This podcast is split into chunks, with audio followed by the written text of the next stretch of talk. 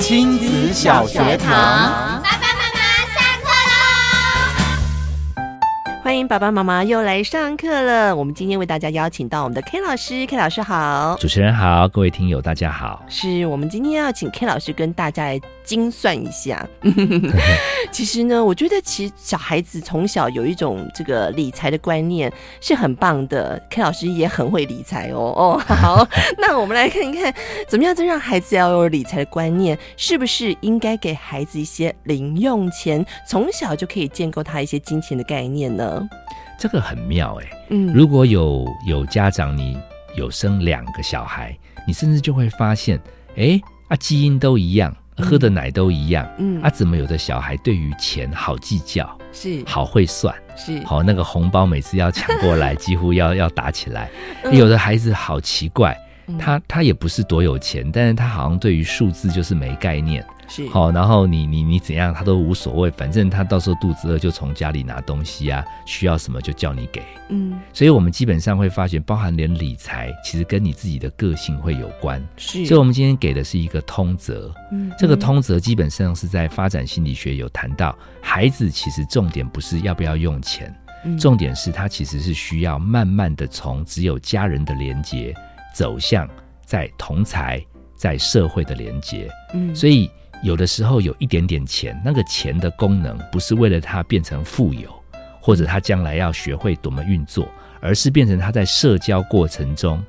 他其实是有一个筹码可以运作。嗯所以，我们透过这个钱这个概念，其实是可以去慢慢评估这个孩子他自己对自己生涯规划可不可以慢慢上心。是所以，其实你不必问专家说，那我到底要给几块是对正常。怎么办？我刚刚真想问， 因为因为有些父母很有钱呐、嗯啊，有些父母人家就辛苦一点，嗯哼你硬要定一个一个指数，那那个有钱人觉得说，可是我想多给一个零不行吗？ 嗯好、然后很穷的、辛苦的、手头紧的，嗯我已经脚刚好都断掉了，这三年都没收入，我能凑一点点给他就好了。难道没有没有到那个数目不行吗？嗯所以我其实还蛮不会说一定要用一个数目做标准。是反过来，我其实会明示暗示说，那爸爸妈妈你自己花钱的额度，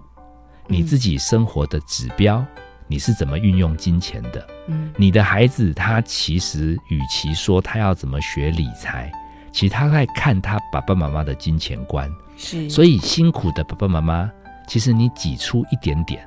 他看到你那么辛苦还挤出一点点，我告诉你，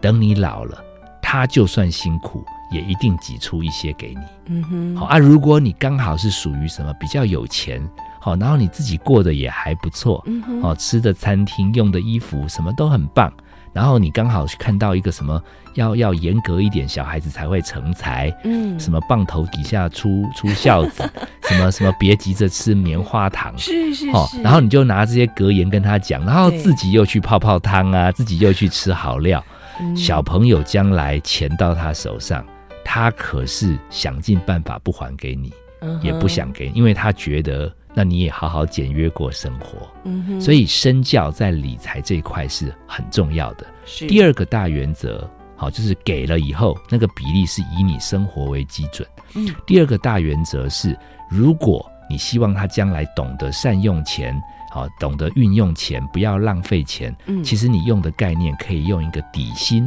还有奖金的概念，也就是说，，你给他的零用钱可以把它嗯哼放在底薪的概念。因为为我们临床上，我们在社会上，我们都看到，好像聪明的老板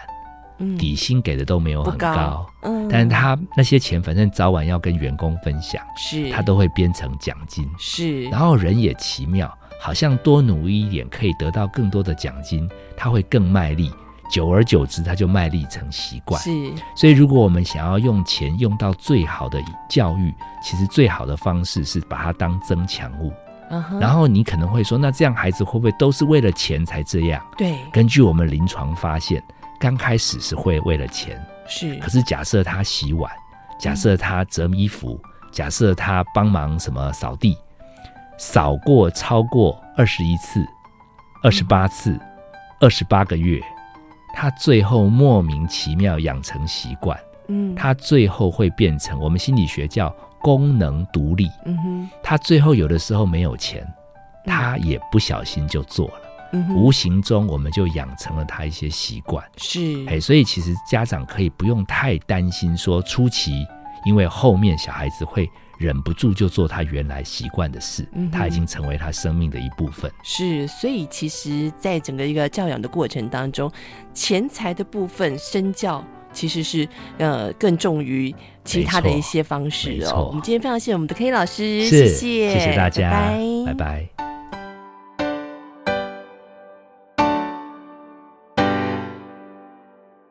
欢迎留言给予我们五星好评。收听更多节目，请到教育电台官网或 Channel Plus 频道收听。 Oh man, open your mind, open your mind，就爱教育电台。嘟嘟嘟嘟，Super Duper。